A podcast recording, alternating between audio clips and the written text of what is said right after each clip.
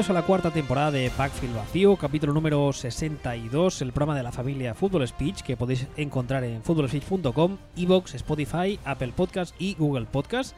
Ya sabéis que tenéis todos los links en la web y que re- realizo junto a Sillon Ball. Buenas tardes. Muy buenas tardes. Dos cosas antes de empezar. Como imagino que ya os habréis dado cuenta, Sillon Ball sigue en los años 60, no quiere volver, está haciendo unas gestiones. Imagino que tiene el DeLorean estropeado. ¿Vas a volver pronto, de los 60? Nada, en cuanto consiga que mis padres se enrollen otra vez y ya está. Y luego, imagino también, os habréis dado cuenta, ya dijimos la semana pasada que nuestra intención esta temporada era salir los martes y hoy es lunes.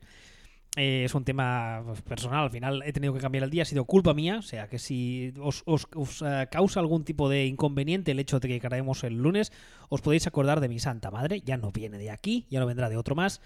Así que eso, que habitualmente, como dijimos, vamos a ser los martes, menos hoy, que por motivos X vamos a grabar el lunes. Lo que pasa es que eso nos ha venido muy bien, porque, y ya entrando en, ah, en contenido, ah, hace apenas nada, yo diría que media hora, si llega, se ha sabido que eh, Ben Roethlisberger va a ir a la Injury Reserve, no a esa que han, han inventado ahora como de pega, que están solamente 6 o 8 semanas sin jugar, sino la Injury Reserve de los mayores, nunca mejor dicho en este caso, porque ya sabéis que en el partido de ayer Big Ben tuvo que salir del mismo con una lesión en el codo, lo, acabó el partido a Mason Rudolph y eh, el club ha sacado un comunicado hace apenas, como os decía, hace unos minutos en los que en el que Mike Tomlin decía que tras eh, someterse a una resonancia magnética en el, en el codo eh, la noche del domingo, se ha determinado por el equipo médico de Pittsburgh que ah, es necesario que el jugador pase por el quirófano,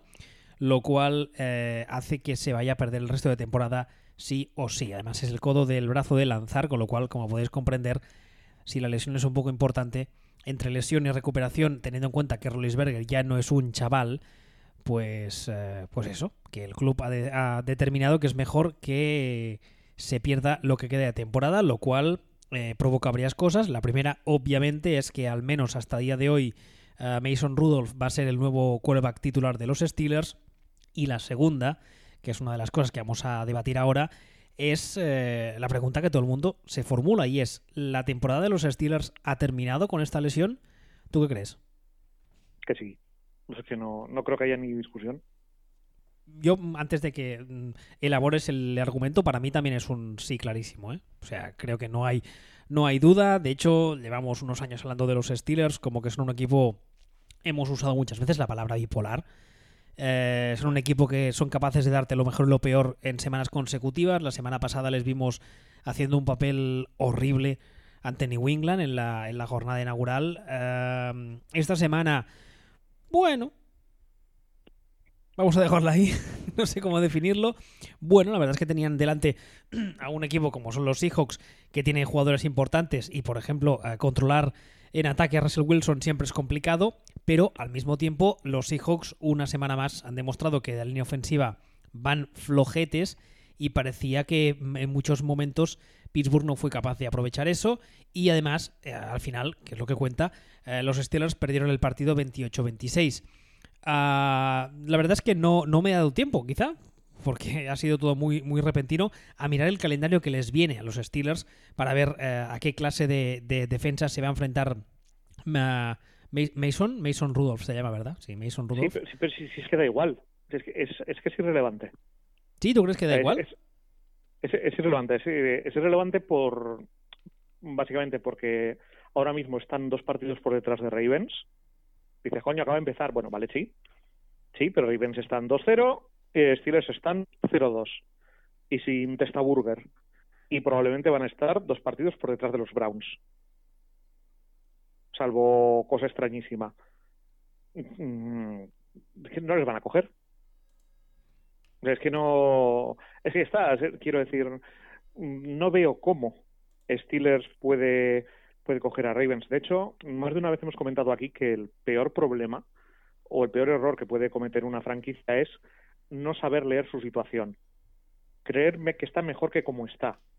O sea, estas franquicias cuyo, cuyo entrenador hace un trabajo estupendo y hace que queden 9-7 cuando tienen una plantilla para cinco victorias y el año que y el año siguiente se vuelven locos exigiéndole aún más a ese mismo entrenador que bastante milagro ha hecho. o, o no inician una renovación de plantilla que tenían que, hacer porque se ha trabajado muy bien, o porque tenía tres jugadores con talento, que tal, o porque los rivales eran tan malos que les ha permitido ganar partidos a ellos, a pesar de que ellos eran mediocres, solo por ser el, el menos malo de los malos. Bueno, pues está en una situación ahora mismo en la que veo imposible prácticamente que se metan en playoffs, veo, veo imposible del todo que si se meten en playoffs por una alineación divina o hay o lesiones multitudinarias en los rivales consigan hacer absolutamente nada. Y lo que sí que veo posible es que Steelers ahora mismo se queden mirando y digan, es un año de mierda, pero no vamos a tocar nada porque es por lesión de, de Rodlisberger. Quieto, quieto. Se te acaba de plantar delante de las narices una ocasión como la que tuvieron los Colts cuando se les lesionó Peyton Manning y pudieron escoger a Andrew Luck. Te acabas de encontrar con esa situación. Aprovechala, cojones. No te mientas a ti mismo. Aprovechala. De hecho, ah, sí, perdona. termina, termina. No, iba a decir sencillamente que todo lo que sea mentirse a sí mismo y no aceptar que su situación actual es esta, va a ser un error gordísimo de Steelers de cara al futuro por cierto, un, detalle interesante, en todo caso, si quieres, la verdad es que nos están haciendo un poco el guion, es de agradecer porque acaba de salir un tuit de Ian Rapoport, que imagino que todos le conocéis, este, este señor ah, que trabaja para la NFL y tal, en el que dice que, ah, insisto, eh, acaba de salir ahora mismo, que los Giants acaban de, eh, o han declinado nombrar a un quarterback titular para la semana 3. Eso en todo caso luego. A ver, volviendo al tema de los Steelers. ayer en, Twitter, durante el partido de los Steelers contra los Seahawks, se, generó un debate bastante chulo entre Ignasi y entre David Light, que imagino también le conocéis, y si no, os animo a que le sigáis, porque además, justamente, eh, ahora iba con el tema de que David ha hecho un, pequeño hilo, ya sabéis que él es fan de los Steelers de hace eh, muchos años, y hablando un poco de, la, de algunas de las cosas y una de las cosas que, comenta David es precisamente lo que decías tú ahora, y es que quizá los Steelers, eh, casi sin merecerlo, se han encontrado de repente con la situación perfecta para iniciar ese proceso de renovación total que muchos de los fans de los Steelers que son críticos con la actual con la actual plantilla y la actual staff llevan años pidiendo. Porque precisamente una de las cosas que David eh, tiene, un, tiene un hashtag, que imagino que si seguís a David ya sabéis cuál es, que es Tomlin Dimisión, no, no se lleva engaño, es un hashtag que deja las cosas bastante claras porque es uno de los, de los más críticos con la gestión de Tomlin y él y Ignasi ayer mm, defendían que creen que, que, lo que tiene que hacer la, la, front office es despedir a Tomlin, despedir casi prácticamente al staff entero y traer un staff nuevo que haga una renovación total de este vestuario. Y como tú decías ahora, quizás esta es la mejor situación. O sea, te encuentras con, una temporada que ya se puede dar por perdida, que se tiene que, casi casi que se tiene que tirar. Y entonces, pues aprovechémoslo y hagamos limpieza. Lo que pasa que yo creo que en Pittsburgh van a ir más por la otra opción que tú dabas, que es la de decir, bueno, eh, la temporada ha sido un fiasco, pero es que se lesionó Big Ben y todo funciona cuando está él y todo está bien y no hace falta cambiar nada. Yo no sé por qué a mí me da que van a ir por ahí y de todas formas es que echar a Tomlin es complicado. ¿eh? O sea, que tú miras el récord de Tomlin y Tomlin ha tenido partidos y ha tenido momentos en los que parecía que le venía grandísimo el cargo, aunque lleve ahí 27 años, en los que parecía que no se haber preparado los partidos, aunque parecía que tal, parecía cual, pero es que el tío es es que gana dos de cada tres partidos. Es que, es que cuidado no es un que no es un mandingas entonces eh, cómo justificas realmente realmente a Tomlin dice y más ahora mismo porque ahora mismo te, tú ahora mismo me vienes y me dices te voy a echar a Tomlin yo digo yo y yo te contesto ¿estás seguro que quieres echar al tío que ha conseguido que ese vestuario no explotara? porque jiji jaja pero ese vestuario no ha explotado ¿eh? y piensa quién estaba en ese vestuario tú, realmente, tú, realmente, ¿Tú realmente crees que ese vestuario no es... Vaya, hombre. Perdón, perdón la audiencia que ha llamado a la puerta y ya sabéis, los que tengáis perro ya sabéis cómo funciona esto. Que cuando lo llaman a la puerta el perro se vuelve loco. Perdón. Decía, ¿tú realmente crees que ese vestuario no ha explotado, eh, cómo decirlo, gracias a Tomlin y no el hecho de que estuviese muchas veces a punto de explotar no era por Tomlin? ¿Me estoy Hombre, explicando lo que digo? Yo solo sé que Antonio Brown, por ejemplo, ha salido de Steelers y se ha abierto la caja de Pandora. Y mientras, y mientras ha estado en Steelers, o en Steelers ha durado bastante tiempo, muy amarradete.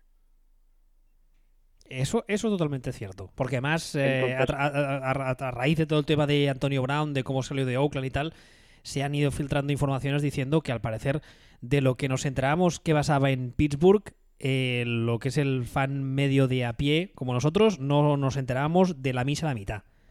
Que al parecer la Y- cosa era mucho más tremenda. Y también creo que es extremadamente injusto atribuir todos los resultados positivos a mil motivos diferentes y atribuir a Tomlin lo negativo. Sí, eso es muy injusto. Eso es totalmente cierto y es un pecado del que, del que valga la redundancia, del que he pecado yo muchas veces. Eso es verdad. Entonces, llega un, llega un momento que dices, "Oye, pues a lo mejor Tomlin tiene ciertos problemas, tiene otros, tiene otros, tiene tal, tiene cual. Pero yo creo que, yo creo que ahora mismo, ahora mismo, si acaso, lo que hemos descubierto este verano es que Tomlin está para ser nominado al Premio Nobel de la Paz. A ver, vamos a ver. O sea, que lo ha ganado Obama y lo ha ganado no sé quién y lo ha ganado no sé quién. Que perfectamente lo puede ganar Tomlin. No me parece, no me parece tan descabellado. Visto cómo está ahora mismo el Premio Nobel de la Paz, que es más o menos como el premio al, me- al mejor beso de, de la MTV. El mismo prestigio tiene ahora mismo. Hombre, hombre, a ver, el nombre de la paz, yo creo que algo más de prestigio. ¿No? ¿Tú estás seguro? Bueno, no sé. No, no, no. En serio, mira, piensa que, piensa, piensa que lo ha ganado, ¿eh? ¿Tú piensas, tú piensas que lo ha ganado? Hombre, la verdad es que no. Aparte del de Obama, que fue muy sonado, no recuerdo ahora. No me vas a hacer buscar en la Wikipedia Nobel de la Paz, ¿verdad? ¿Eh? Que no me, no me vas a hacer buscar en la Wikipedia Nobel de la Paz. No te voy a hacer buscar en la Wikipedia Premio Nobel de la Paz. Vale. Tú tranquilo. A ver, em, una, una, ot- otro, referido a este tema, otra, otra idea que quiero soltar ahí al ruedo es, em, claro, ahora una de las cosas que David también cuenta en su hilo, al que os, emplazo una vez más, es que eh, este, este tema, llevamos no solo David, Ignasi y yo, mucha gente lleva diciéndolo mucho tiempo, y es que Big Ben está a un mal golpe del retiro. Es un tipo que por su estilo de juego y por motivos X, es un señor que ha sido muy castigado físicamente. De hecho, hace unos años ganó mucho peso y hemos hecho muchas veces mofa de ello, pero en, en buena parte para aguantar el castigo físico al que estaba sometido. Hace un par de años eh, perdió un poquito de peso para ganar un poco de agilidad, eh, también eh, motivado por el hecho de que la línea ofensiva a veces pues no le aguantaba, provocado también por su mismo estilo de juego. No sé si me estoy explicando. Muchas veces Big Ben aguanta mucho el balón y claro, la, la- la línea le puedes pedir lo que le puedes pedir, pero milagros a Lourdes. Y mm, ¿crees que este, esta lesión, este pequeño susto, aunque Big Ben consiga volver, les hará o debería hacerles abrir a la, a la directiva de los Steelers los ojos en el sentido de decir, bueno, mm, quizá que empecemos a pensar en gastar un pick alto de draft y entradear lo que tengamos para conseguir ese pick alto, para conseguir un, un suplente que se quede un par de años en el banquillo detrás de Big Ben y hacer un Rogers o hacer un, ah, no sé, un, un Es que no- es que Mahomes. no- es que no les hace falta. Es que si se ponen este año, si este año se lo montan bien y pierden 800 partidos, lo que pueden coger es un titular. Lo que pasa es que Vale, pues, pues, pues, poco pues sin hacer el trade, ah, el trade up y sin gastar picks. Teniendo en cuenta, vamos a imaginar que los Steelers este año tienen un pick, yo qué sé, número 3, por decir algo. Ah, ¿Tú irías a por un quarterback? Hombre, claro. Titular, ¿eh? Me refiero. Hombre, claro. Y si tienes el uno, pues seleccionas a, yo qué sé, a Tua, el, el hombre con nombre de canción de, de Hanson. Pues es que, es que le, ya está. Es que, es que no hay, no hay que dar más vueltas. El problema de Steelers, volviendo a lo que estábamos diciendo, es que mucho hablamos, en serio, mucho hablamos de Tomlin y de las imitaciones de Tomlin, pero ¿en qué cabeza cabe que hace seis meses le hayan hecho una ampliación de casi 70 millones por dos años a Rodlisberger? ¿En qué cabeza cabe? Eso, eso, fue, eso fue una pasada. Y todavía a día de hoy no lo entiendo, la verdad. Y, y dices, no, es que Tomlin, Tomlin. A ver, vamos a ver, vamos a ver. Vamos a poner el foco donde tenemos que ponerlo. Que es en el, que es en el general manager. Pero ¿a quién, ¿en qué cabeza cabe que un tío que cada tres días va diciendo, yo no sé si me quiero retirar, no sé, ay, ay, ay. Pues mira, vete a la mierda, a la mierda, si quieres te retiras, me vuelve la pasta, pero, pero ¿dónde vas? ¿Dónde vas firmándole otros dos años más para aguantar dos años más de drama? Que este, que, que, que, que se mueve como Robocop, que es que no puede hacer más. Ahora mismo. Y lo tienes, y lo tienes aquí anclado tres años más, este año y dos más. O sea, y lo mejor que puedes hacer si el tío no se va es dentro de dos años cortar el último año y comerte solo 12 millones de dinero muerto. O sea, solo. Porque si le cortas el año que viene te comes 25 millones de dinero muerto. Aunque claro, visto, la, visto las gestiones que han estado haciendo con otras cosas, pues me lo puedo llegar a creer de, de Steelers.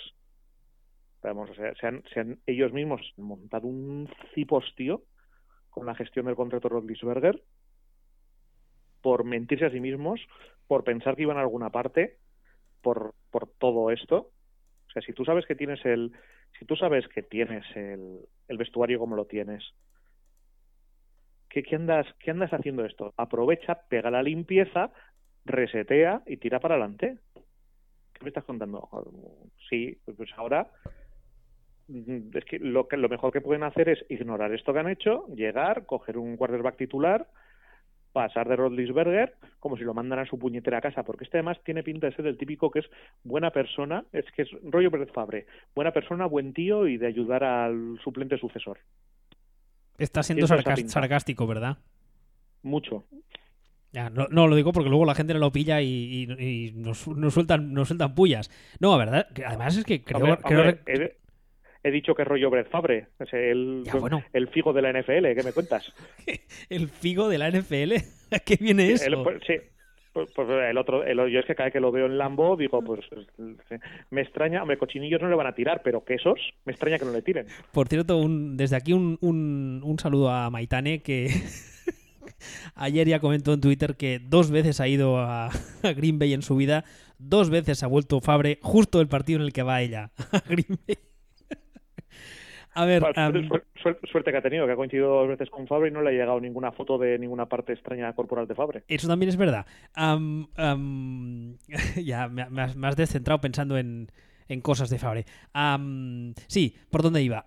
hace un par de, creo que fue un, un, par de temporadas, quizá un poco menos, eh, Big Ben eh, se apuntó al club este de quarterbacks titulares que dicen que ellos que no están ahí para enseñar a nadie y que a mí que me dejen con mis cosas. Entonces, eh, la verdad es que se podría crear una, una, situación un poco tensa, quizá, en el vestuario de Pittsburgh si, si los Steelers van a por un quarterback uh, titular, como por otro lado creo que deberían hacer. Porque, claro, eh, falta ver cuándo volverá, cómo volverá Big Ben. Y aparte, aunque volviese estupendísimamente bien, lo cual es una posibilidad que cabe, pero es complicada, hay que pensar en la situación, lo que decías tú ahora. O sea, este señor tiene una edad. Y esto, Hombre, este, también es... esto te puede volver a pasar con cierta facilidad. Hombre, también es cierto que si estamos hablando de Fabre, perfectamente lo pueden acabar traspasando a los Vikings porque lo mismo necesitan un quarterback, visto lo visto también. Pero que ya, cual yo, ya, esto, vamos, el, la liada que se han metido, de verdad que habrá que ver cómo salen cómo salen de esta porque el año que viene deberían coger un quarterback titular el que sea. O sea deberían jugársela. Vamos a tener uno, un pick top top 5 y conseguir un quarterback para el futuro. A ver si hacen eso o se enrocan en bueno que está lesionado que quedan dos años vamos a ir para adelante. Y muy bien chicos muy bien Bienvenidos al territorio Jeff Fisher. ¿Qué queréis quedar? ¿7-9 9-7? Jeff Fisher, o como lo bautizó una vez a Axel hace muchos años en Fútbol Speech, el rey del ochochismo. Completamente. ¿eh? Que suena, suena bastante feo, pero la verdad es que el concepto es, fantástico y maravilloso, pero suena feo. Lo de lo chochismo. Un, abrazo, por cierto, a Jeff Fisher, que él mismo bromea sobre eso. Es, es, muy grande. Jeff Fisher es muy grande. Aparte de que bromea sobre eso, es que hace, hace, no sé, hace unos meses empezó a ir de forma más o menos regular al programa de Coward y la verdad es que cuando sale dice cosas con mucho sentido común. Y eso, y el hecho de que se ríe de sí mismo, mm, para mí tiene todo el respeto del mundo, Jeff Fisher. Aparte que, ¿soy yo o, se parece mucho a George Lucas? Eres tú. Aunque, a ver, si un día va con camisa leñador, a lo mejor a lo mejor le veo. Hombre, de todas formas también. Le va, bastante el rollo, ¿eh? Le va bastante el rollo este de caza, o sea, camisa de cuadros, eh, salir a cazar, esas mierdas. Sí, y además tiene un tema en la trayectoria que es haber empezado bien y luego haber hecho unas secuelas de mierda en lo que ha sido eh, su siguiente parte de la trayectoria, que es como muy de George Lucas. ¿Ves cómo se parece a George Lucas? Sí, le falta solamente entrenar otra vez un equipo y poner de quarterback a un pato llamado Howard. Aparte de eso, ya está. Esa referencia no la he pillado. Venga ya. Howard un nuevo héroe. ah, vale, vale, vale, vale, vale, vale. Uy, madre mía a ver, ¿quieres añadir algo más del tema de Pittsburgh o pasamos a lo que comentaba ahora de los Giants, que así sin quererlo ni quererlo ni beberlo ni comerlo ni lo que sea, se han metido en un jardinito bonito que no acabo de entender, no tiene ningún tipo de sentido, pero oye, son los Giants. Son los Giants. Hablando aún más de equipos que no entienden dónde están, no saben dónde están, no saben dónde se han metido, los Giants. A ver, los Giants eh, vienen esta semana. Por cierto, eh, volví, eh, comenté en, Twitter que eh, Shaquan Barley volvía a tener una, una actuación bastante destacable, pero los Giants volvieron a perder el partido. Bueno, pues eso ya, ya lo hemos hablado y algún día tendremos que hablarlo más aún, que es el tema de, eso. La importancia que tiene al final que un cuarto, o sea, perdón, que un running back haga un, un partido acojonante y son los resultados, ya la conocemos, muy escasa. Esta semana los eh, Giants enfrentaron a los Bills y perdieron bien, 28-14. Y como os decía, hace apenas nada, hace unos minutos, el tweet aquí me dice que es de las seis y media, ahora mismo son las 6.52.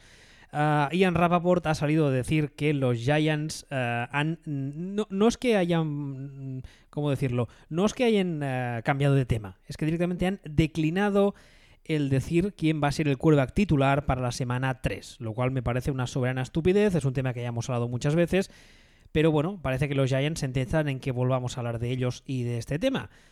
Porque, no sé, yo creo que ahora mismo, como tú decías, tienen que ser muy conscientes de dónde están, tienen que ser muy conscientes de, qué es lo que quieren hacer o qué es lo que quieren conseguir a corto plazo. Y es que, como yo decía ayer en Twitter, eh, Eli no está jugando tampoco tan mal. Y es que el problema de los Giants no es. O sea, el problema principal de los Giants ahora mismo no es Eli Manning. Tienen otros, tienen muchos. Quizás es un problema menor sumado al resto. Pues no te lo niego.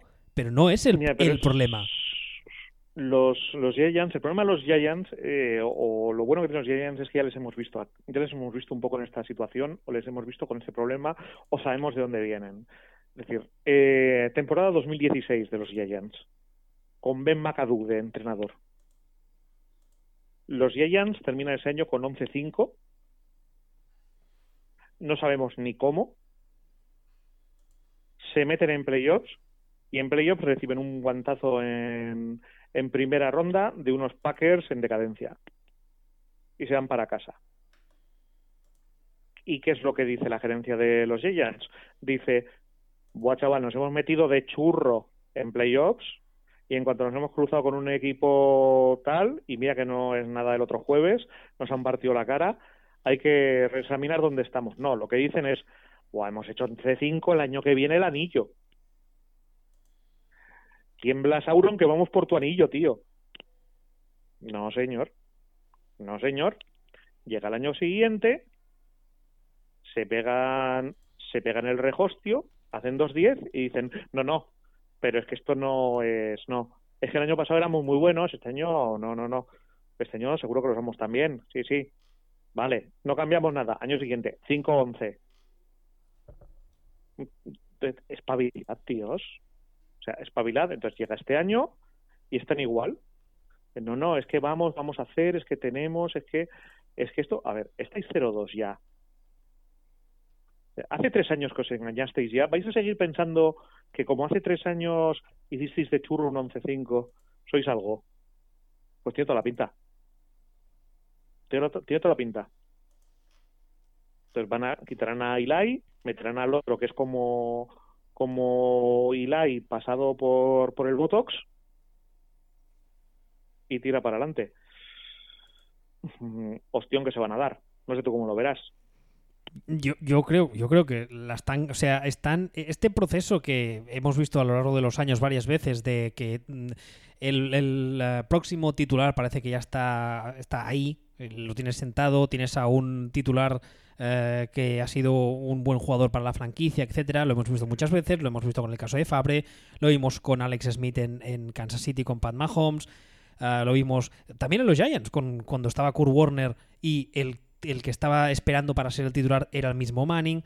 Lo hemos visto muchas veces. Y la verdad es que es un proceso que o se hace muy bien o no suele acabar bien. Porque ahora mismo, y ya me dirás tú, que, te. Que, sacar a, al novato a jugar, exactamente qué te aporta. No, no creo, a ver, no creo, no creo puede ser que me equivoque, puede ser que nos, que nos equivoquemos todos y que Daniel Jones sea la hostia en patinete y que de repente los, los Giants se conviertan en un contender a su propia división. podría podría ser.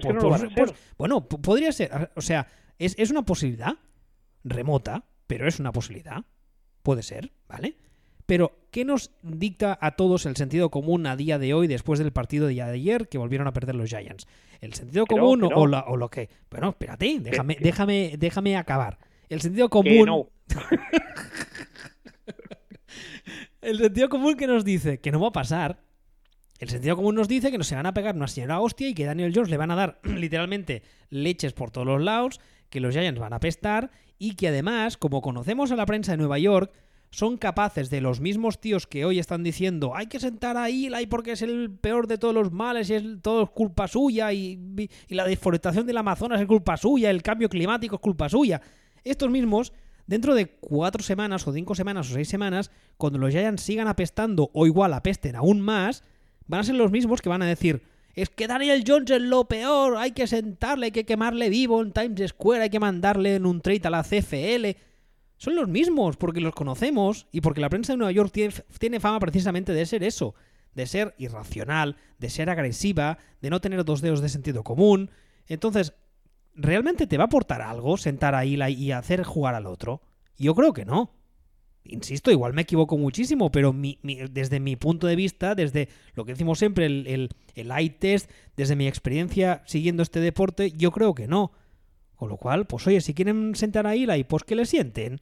Pero también te digo una cosa, yo no soy precisamente conocido por ser defensor de Eli Manning, pero me parece que un tío que se ha dejado todo por tu franquicia, que te ha dado dos anillos, sin entrar en el cómo, ni en el cuándo, ni en lo que tenía alrededor, te ha dado dos anillos y que ahora le hagas terminar su carrera de esta forma, me parece un poco feo.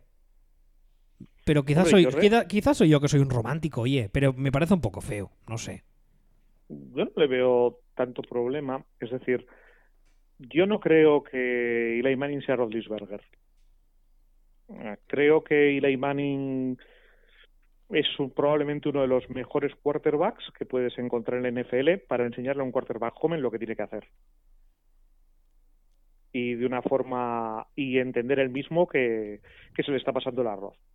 O sea, yo creo que, que Eli Manning para eso como mentor, no te voy a decir que sea Alex Smith, pero pero me parece una, una muy buena referencia. O como lo fue Tony Romo cuando le tocó. O sea, es me parece que es gente que, lo puede hacer bien. Ahora. Por cierto, un, inciso muy rápido. Eh, luego recuérdame hablar de esto tema del, del Tony Romo mentor en Dallas. Sigue.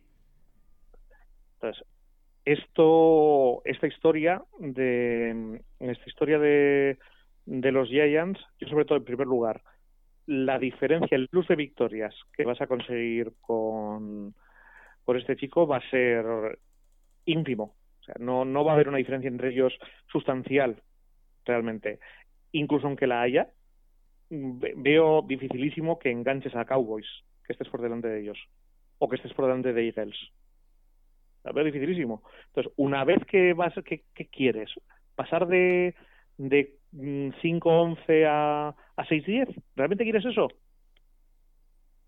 pues que casi mejor quédate con Eli, que el otro aprenda, eh, prepara tener un pick alto y monta bien el año que viene, un, montate bien la línea, eh, montate un montate un buen tie haz las cosas bien para que para que Daniel Jones ya entre con una infraestructura más sólida y ya más aprendido, eh, vete dándole minutos de la basura si quieres, eh, vete haciendo este tipo de cositas, pero lanzarlo ahora en un equipo que en realidad no va a ninguna parte. Es que además te estás cargando tu propio argumentario, porque si tú, desde, desde, desde dentro de la franquicia, ¿vale? Mirándolo desde un punto de vista 100% egoísta, tú lo que dices, ¿no? Te sientas en plan esas, esas eh, como salen las series, esas eh, gabinetes de crisis, y dices, vamos a ver, señores, la prensa está destrozando a Eli, pero a nosotros como franquicia, egoístamente, nos viene muy bien porque mientras se centran en él, no se centran en el resto.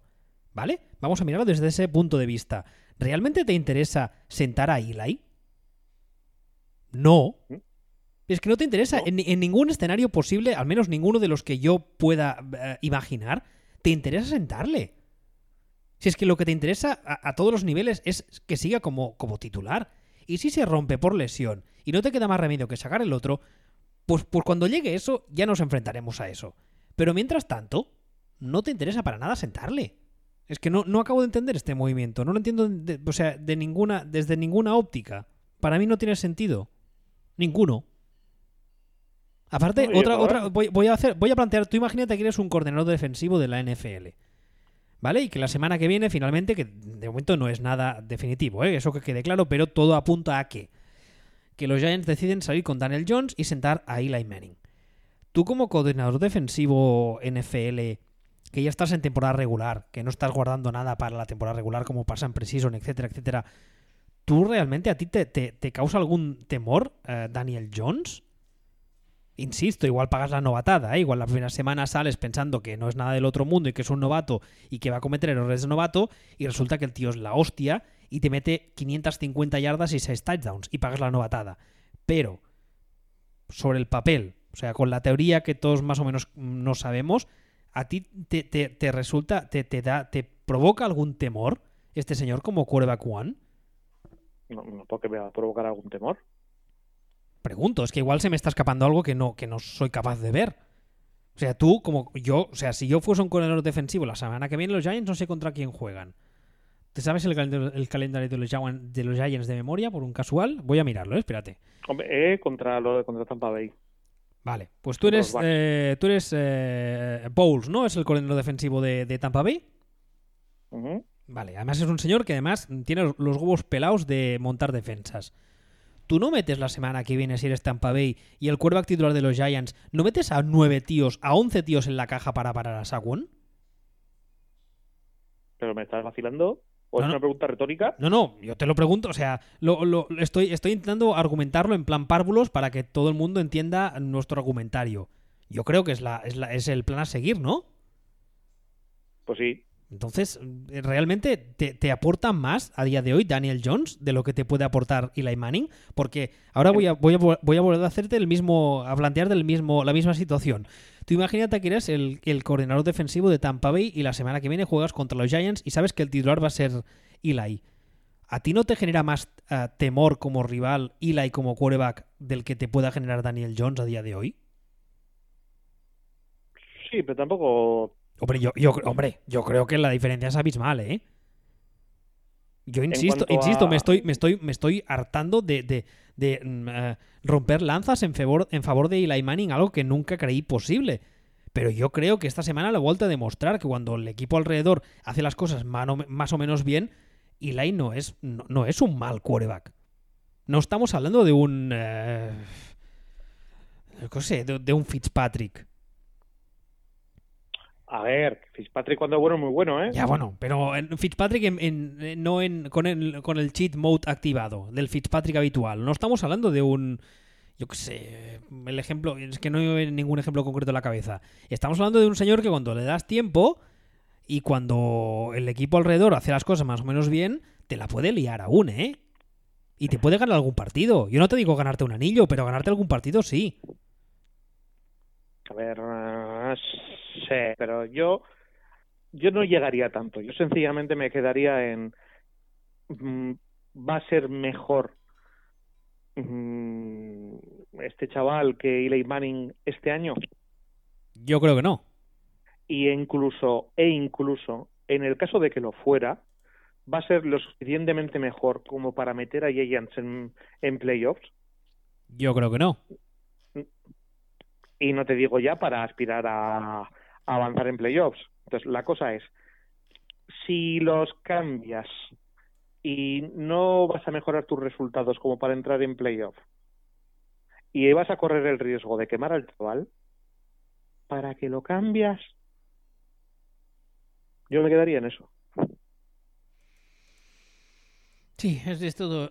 No tiene mucho sentido. La verdad es que no tiene mucho sentido. Por cierto, un apunte rápido ah, del tema anterior de, de Pittsburgh. Me dice The Real Churlo en Twitter lo siguiente. Los puntos que te manda Sillon Ball tiene que haber uno que rece simplemente el puteche, así en mayúsculas. Ya lo sabes. Mm. También te digo, también te digo una cosa. Ahora mismo Steelers hace hace un tiempo que no les llama el puteche porque se están desputechizando. Me gusta mucho lo de, desputechizar. No, te, te quiero decir, eh, poco a poco están ya pasando al siguiente, la siguiente etapa que es, eh, ah, pues somos un mal equipo. Somos un mal equipo normal. Del tema, el tema puteche tenía que ver también con lo que tenían en el, en el vestuario y las cosas locas y tal. Ahora lo que les toca, probablemente el problema sea que a lo mejor ellos siguen pensando que son un puteche cuando sencillamente son malos. Bueno, oye, en esta vida dicen que el, el primer, eh, la primera, ¿cómo es? El primer paso para solucionar un problema es afrontarlo. Sí, es la, es la aceptación.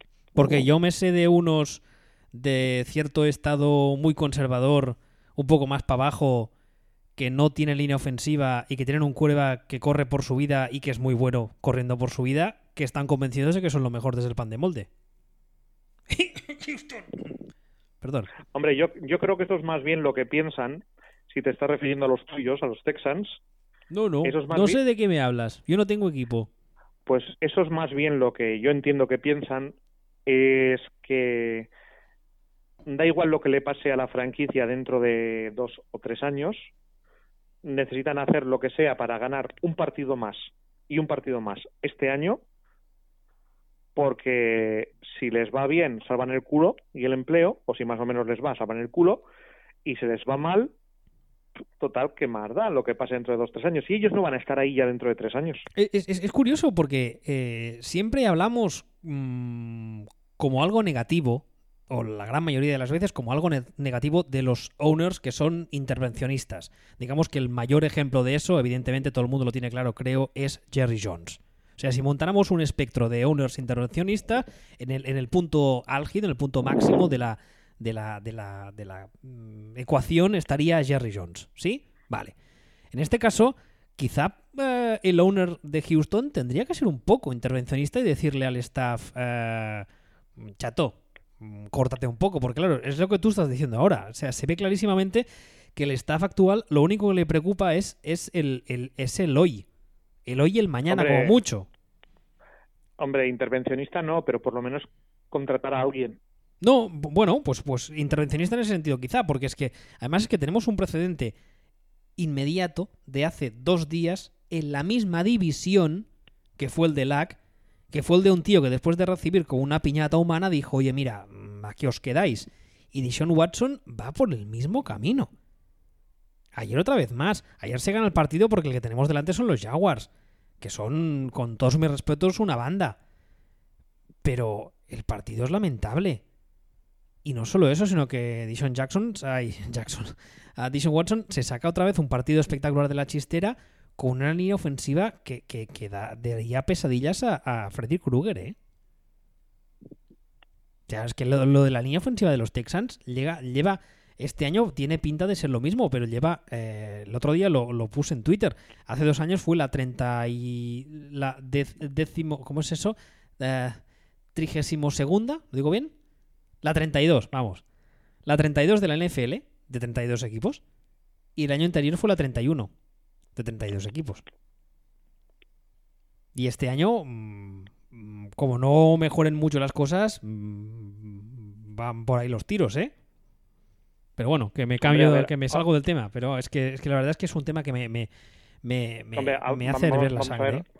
Ahora, ahora estamos, eh, estamos en momento récord. Es decir, ahora mismo estamos en el récord de. Acabamos de empatar el récord de eh, quarterback que durante más partidos consecutivos ha sufrido cuatro sacks o más.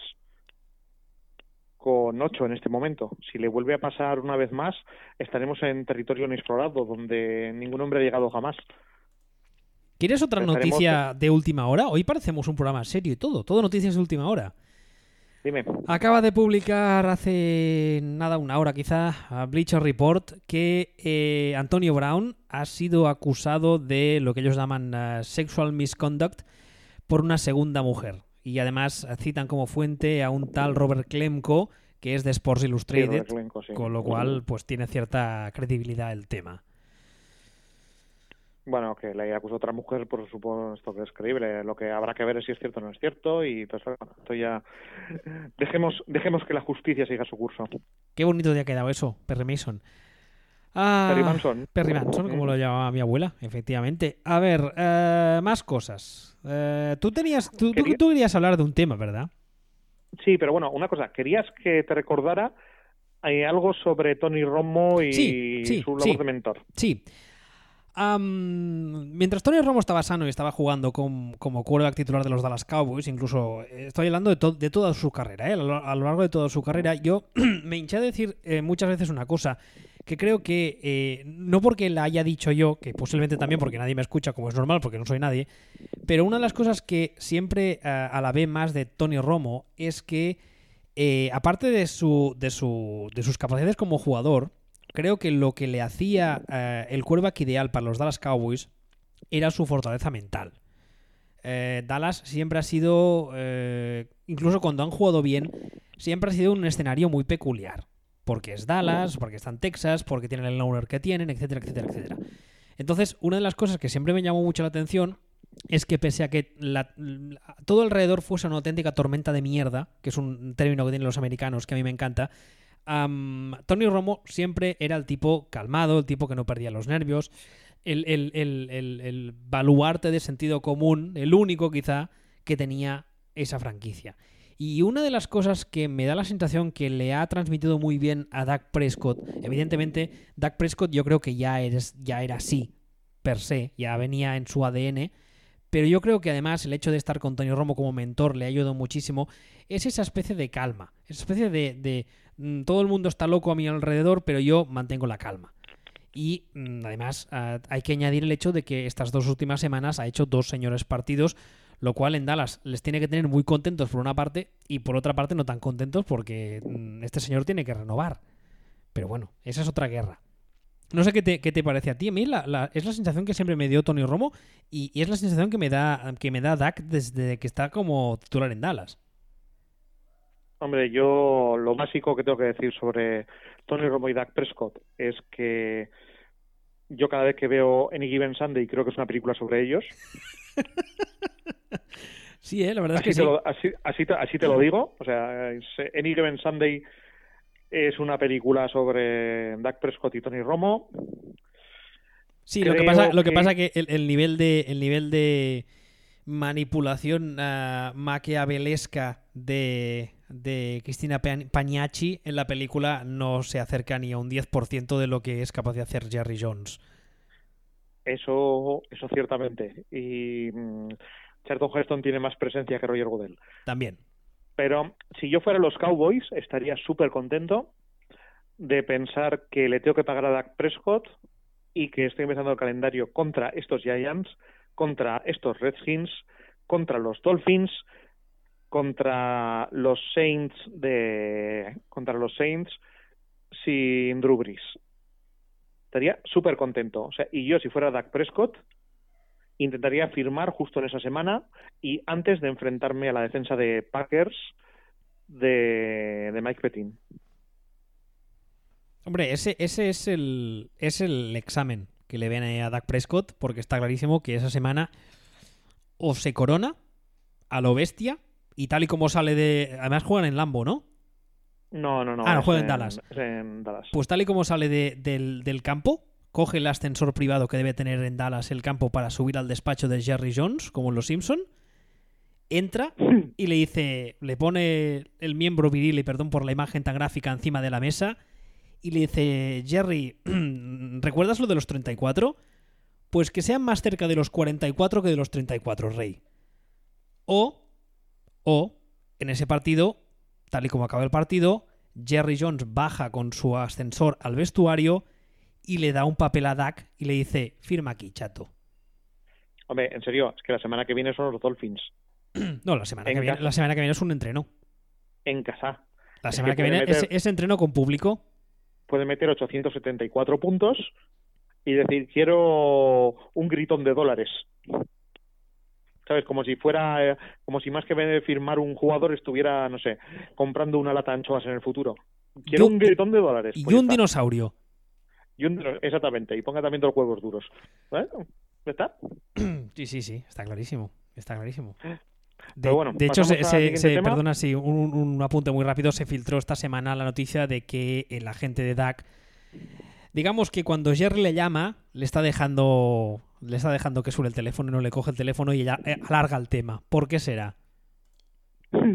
¿Por qué será?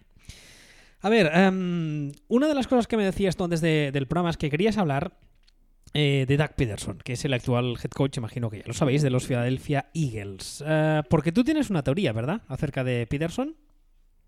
Yo tengo una teoría acerca de Peterson y es que Peterson no es nada del otro jueves. O sea, que Pederson es un señor y lo vimos en, los Eagles cuando, cuando ganaron el anillo. Es un señor que se encontró en una situación perfecta, es decir, se encontró con un staff ofensivo estupendísimo, se encontró con, con un núcleo de quarterbacks estupendísimo, o sea, estupendísimo, y que él pasaba por allí y pareció que hizo una temporada maravillosa gracias a él, cuando en realidad él estaba ahí, no sé, haciendo el Juan Carlos I, diciendo, me llena de orgullo y satisfacción lo que estáis haciendo. Hombre, a ven ver... Aquí, ven aquí, Bárbara. calla, calla, que no estén en el podcast. Um... Una de, una de, las, una de las eh, quejas habituales de los fans de los Eagles, por ejemplo, la gente de. Hay, hay varios de los, de los eh, que forman el podcast de Eagles Spain que se quejan desde hacía tiempo del play call de Doug Peterson en los, en los partidos. Y la verdad es que cuando perdió de vista a Frank Reid, que ahora mismo está en los calls y no está haciendo nada mal, teniendo en cuenta que acaba de perder a su quarterback titular y Pro Bowler hace nada una de las quejas es que el que realmente llevaba la voz cantante y el que realmente hacía que el ataque de los Eagles funcionase como funcionaba era Frank Reid. Y que, ahora. Eso. Sí, sí, sí. Eso es, una queja que, comparte bastante gente.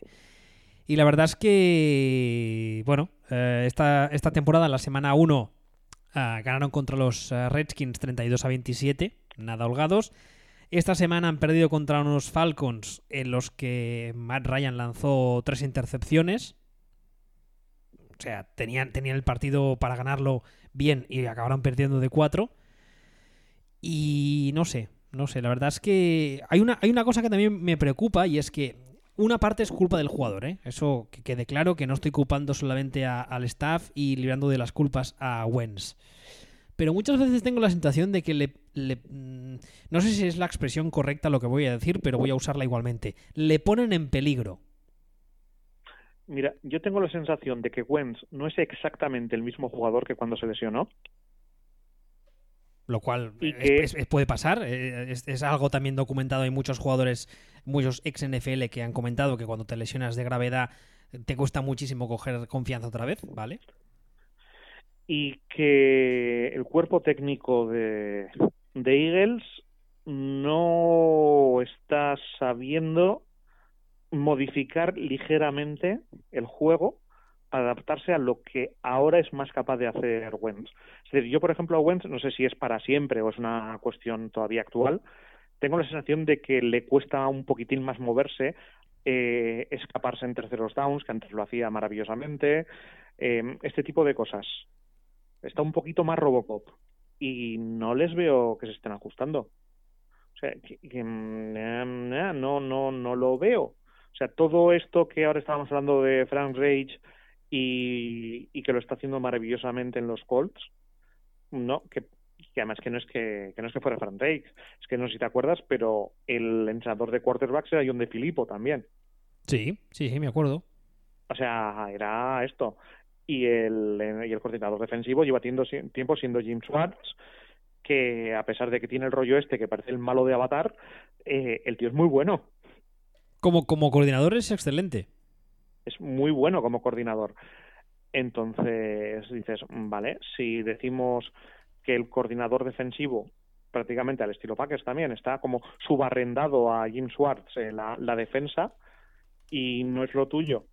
Y en la ofensiva, una vez que se te marcha el coordinador que, que tenías, resulta que en realidad tú estás como anclado a lo que se creó con aquel coordinador y no estás moviendo el poquitín que tendrías que mover para ajustar, dices, oye, y si resulta que tú no eras, y resulta que tú te encontraste ahí, y es, es, una, es algo que poco a poco le voy, le voy dando vueltas porque no, me parece que, me parece que Eagles tienen plantilla y tienen grupo y tienen de todo para mucho más que lo que están haciendo.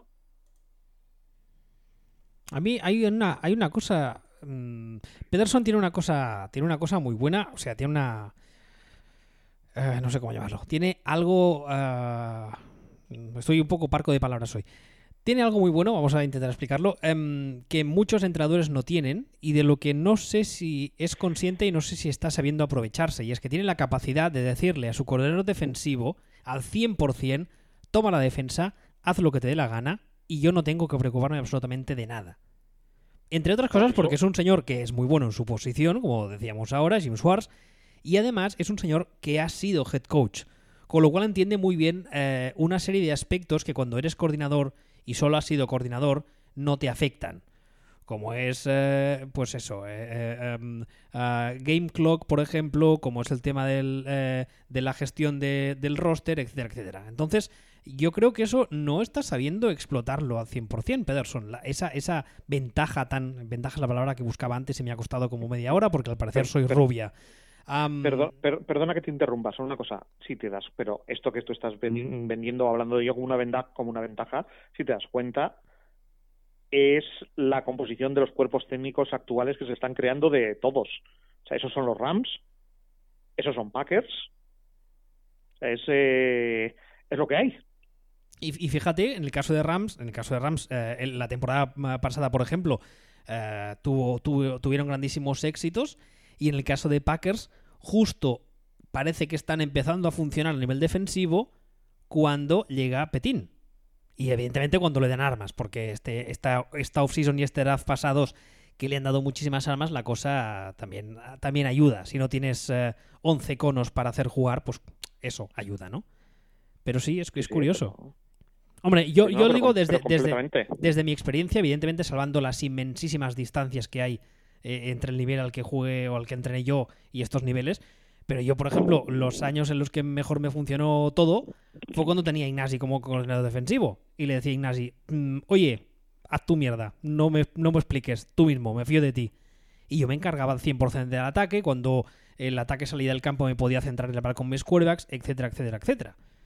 Entonces, yo muchas veces tengo la sensación, como tú bien decías ahora, que la cadena, el eslabón débil de esta cadena, de, de ese staff, es precisamente su head coach. Pues es que por ahí voy, y, porque si además si esto fuera así, tienen un problema porque es la parte que no, que es más difícil de cortar. Claro, porque si cambias, o sea, es, es muy complicado es muy complicado que cambie el head coach y que el resto de piezas se mantengan. Porque lo normal es que cuando entra un head coach nuevo, traiga a su gente. Exactamente.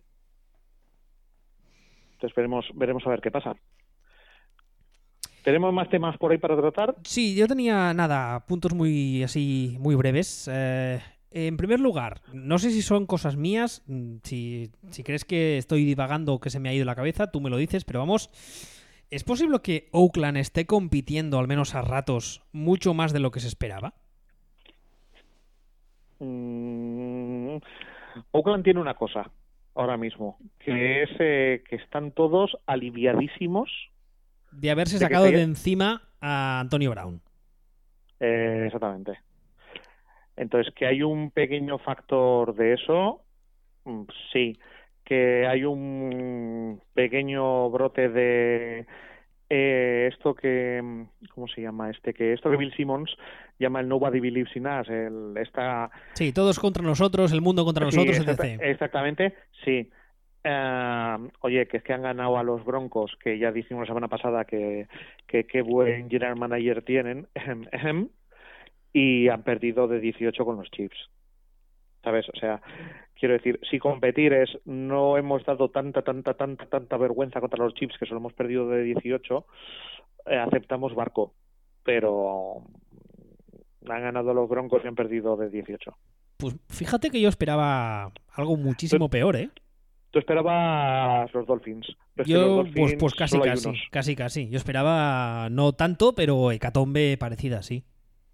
Ah, estarán, acabarán muy mal, han gestionado cosas muy mal, pero bueno, por lo menos van a tener un plus de, van a tener un plus de sacar orgullo seguro. Pero yo lo veo en la mierda. Y ahora tres preguntas cortitas y además las tres van de quarterbacks. ¿Nos creemos ya a Lamar Jackson? No. ¿Y a, y a Kyler Murray? Ni de coña. ¿Y a Garopolo? Mm, que verlo. Me. Habrá que verlo. Me creo más a Sanahan que a Garoppolo, pero no me sorprendería. Y cuando digo que no me creo ni a Lamar Jackson ni al otro, no es porque esté diciendo que sean malos. No, estás diciendo que lo que has visto hasta ahora no te permite eh, evaluarles, entre otras cosas, porque tenían rivales que tenían delante. A ver, Lamar Jackson estaba, el año pasado fue un desastre. No ganó, hizo y tal. No, no, no, mal. O sea, mal. Bueno, de hecho, Lamar Jackson, o sea, fíjate lo que hace tener un staff un poco serio, que fueron los primeros los Ravens, que esta offseason ya dijeron, no, no, hay que trabajar con este chaval, hay que montarle una ofensiva que se, se adecue a sus calidades. Eh, él ha dicho por activa y por pasiva que se ha pasado la offseason trabajando en mecánicas, en eh, bla, bla, bla, en pasar, mejorar como pasador, etcétera. Pero claro, el primer partido fue entre los Dolphins, que como hemos dicho antes, a día de hoy equivale a un entrenamiento con público y esta semana a, contra, contra Arizona. Entonces, eh, Lamar Jackson está donde tiene que estar. Es decir, el año pasado ha sido un quarterback rookie al que le han maximizado sus, sus virtudes, su cuerpo técnico, muy bien por ellos, que este verano ha trabajado o lo han tenido trabajando en sus defectos, muy bien por ellos, y que es evidente que ha mejorado. Ahora hay que ver hasta dónde ha conseguido mejorar cuando se encuentre con rivales más serios, cuando tal, cuando cual, pero no deja de ser un chaval que es de, segundo año o recién empezado el segundo año. O sea, no es que no nos los creamos, es que lo anormal sería que fuera un dios de esto. Lo anormal sería que fuera Mahomes. Está donde tiene que estar. Y el otro, a ver, el eh, Frodo Bolsón este de los Cardinals, pues acaba de empezar. Hombre, en el caso, perdona, el caso de. de uh, ya lo diré, de Lamar Jackson. Evidentemente creo que su prueba inmensa de fuego es uh, contra New England, que es la semana 1, 2, 3, 4, 5, las 8, creo. Contra New England, yo creo que ahí o, ahí o se la saca y decimos todos mm, viva Lamar Jackson, o, o, o, de, repente todo el mundo recuerda que, como bien has dicho tú, es un quarterback de segundo año. Hombre, a ver, también hay, hay que ver el tema de New England porque, porque con, Patriots, con Patriots no lo hemos comentado, pero eh, la defensa de Patriots de playoffs del año pasado, o sea, el año pasado tenía una defensa mediocre, normalita, o sea, ni frío ni calor. De hecho, creo que era la 15 de la liga. Cero grados. Cero grados. Hasta el hasta las últimas como dos semanas y playoffs, que mejoró bastante. Y este año empezó contra, como ha empezado, también contra quién, ¿no? Contra los Steelers en descomposición y los Dolphins y tal, vale. Si la defensa de Patriots es de verdad, nos vamos ya todos para casa. O sea, es, es, así. O sea, si la defensa de Patriots, esta que estamos viendo, mm, es de verdad. Mm, que, les que les den el anillo. Este año nos, nos, cogemos todos fiesta, no hacemos podcast, no hacemos nada.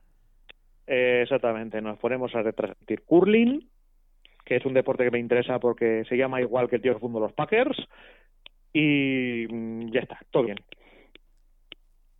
Y, y aparte, eh, por cierto, yo hay otra píldora que quería lanzar. Espérate, antes, de tu última píldora, quiero decir, una vez más, está escrito por activa y por pasiva, pero como aquí todo el mundo es muy amigo de apuntarse tantos y de no reconocer méritos a quien los tiene, lo diré una vez más. Kyle Shanahan me parece la mejor mente ofensiva de la NFL actual a galaxias de distancia de la gran mayoría, a media galaxia de distancia de, eh, eh, Sean McVay.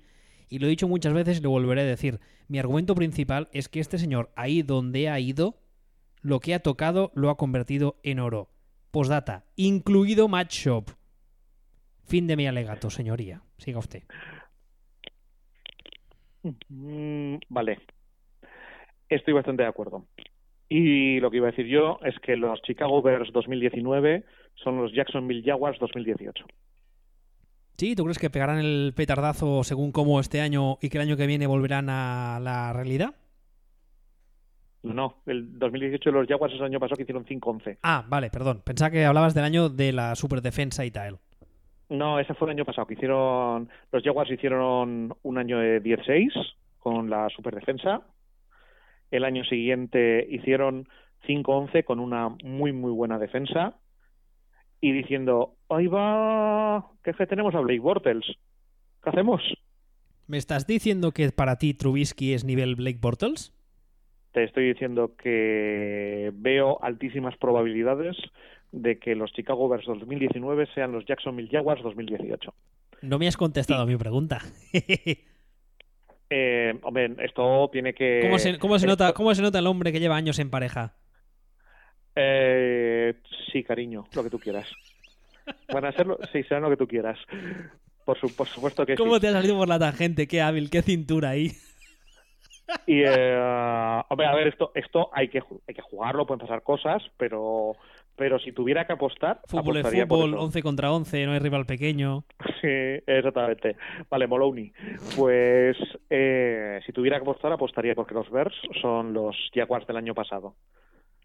Y sobre si Trubisky es Blake Bortles, vamos a decir por, ir por delante diciendo que Blake Bortles era muy malo, que, que Trubisky tiene brazo y Blake Bortles no tenía lo que hacía todavía más gracioso o más lamentable o más lo que quieras el tema de el tema de Blake Bortles.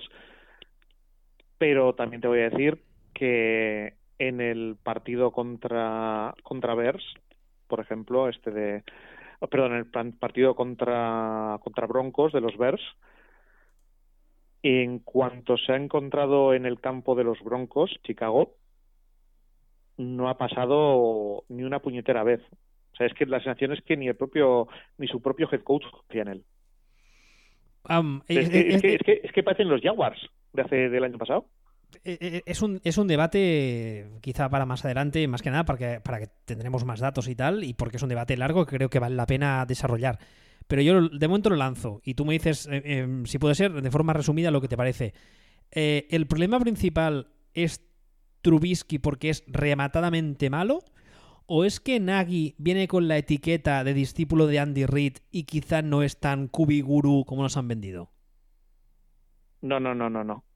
No, o sea, yo veo a Nagy y yo le veo a Nagy intentándolo todo, haciendo de todo, inventando, ayudando, eh, mm, de todo, y le veo al otro. Pasando, eh, yendo largo, Em, teniendo un tío solo en la end lanzando bengalas eh, con un con una flecha gigante luminosa apuntando a él diciendo estoy solo estoy solo estoy solo y el otro lanzando a triple cobertura. Vale. O sea ese pues no hace falta desarrollar más el tema porque ya me la, me la respondí la más de bien. Ves que bien y con esto y un bizcocho yo creo que ya hemos terminado Pues yo creo que sí. No, no, déjame que repase porque hoy ya hemos visto que hoy le ha dado a la NFL por sacar noticias de última hora cuando estamos grabando, que no nos haya pasado nada, nada, nada importante, ¿no? Creo que no. Pues ya está, ¿no? Sí. Yo creo que la semana que viene, como hemos dicho antes, recordaros que si todo va, va bien, volveremos a grabar los martes, que son nuestro, nuestro día habitual. Y recordaros otra vez más que eh, desde este año estamos en footballspeech.com, pero también Evox, Spotify, Apple Podcast, Google Podcast y estamos en Twitter. Este señor es y yo soy arroba. Hasta la semana que viene. Hasta luego.